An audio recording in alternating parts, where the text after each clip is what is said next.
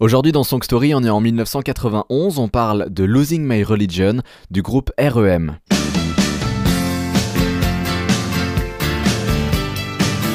Porté par une mandoline, un riff irrésistible et une voix charismatique, ce titre a mis sur orbite le groupe originaire d'Athènes en Géorgie à l'aube des années 90.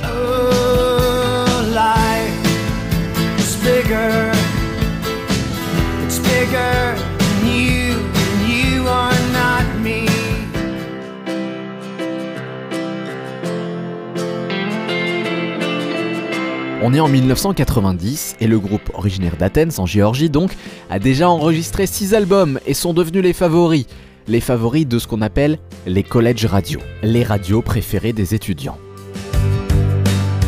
Un succès qu'on peut qualifier d'underground, mais qui semble suffire à cet orchestre qui s'appelle les Rapid Eye Movement, REM. Fondé dix ans plus tôt par quatre copains, il y a là Michael Stipe au chant, Peter Buck à la guitare, Mike Mills à la basse et Bill Berry à la batterie. Le groupe évolue entre folk électrique, un peu comme les Birds, et rock alternatif naissant, donnant la part belle aux arpèges de guitare et à la voix singulière du chanteur. Alors si chacun des albums a obtenu des critiques favorables, le groupe n'a pas encore remporté un succès commercial malgré quelques singles réussis. En septembre 90, le groupe prépare son septième album au Bearsville Studio de Woodstock, fondé par Albert Grossman, ex-manager de Bob Dylan. Aux manettes, le producteur Scott Litt qui collaborera avec le groupe jusqu'en 96, tout en travaillant avec Nirvana.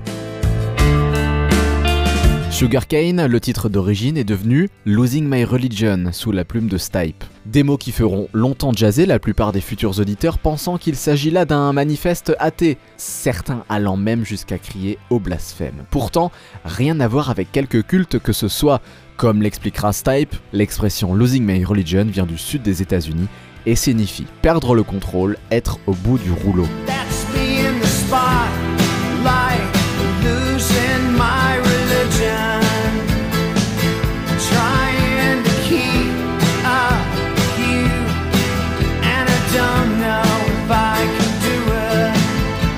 D'après lui, le texte parle d'un amour obsessionnel, d'un coup de cœur non partagé, le narrateur tentant désespérément d'être remarqué par l'objet de sa passion.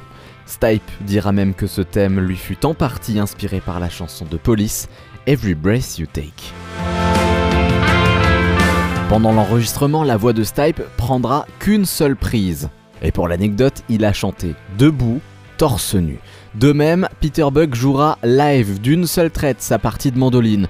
Il y avait une ambiance quasi magique dans le studio, se souviendra-t-il. Tout le monde était en harmonie. Pour l'occasion, le groupe s'est offert les services d'un autre musicien, Peter Allsapple des DBs à la guitare acoustique. Quand ils écouteront la chanson, les dirigeants de la maison de disques de REM se grattent la tête avec circonspection. Ce truc leur paraît bien peu conventionnel, voire trop incongru pour faire l'objet d'un single. Il faudra de longues discussions pour que le label accepte enfin de le publier le 19 février 1991 comme premier extrait de l'album Out of Time.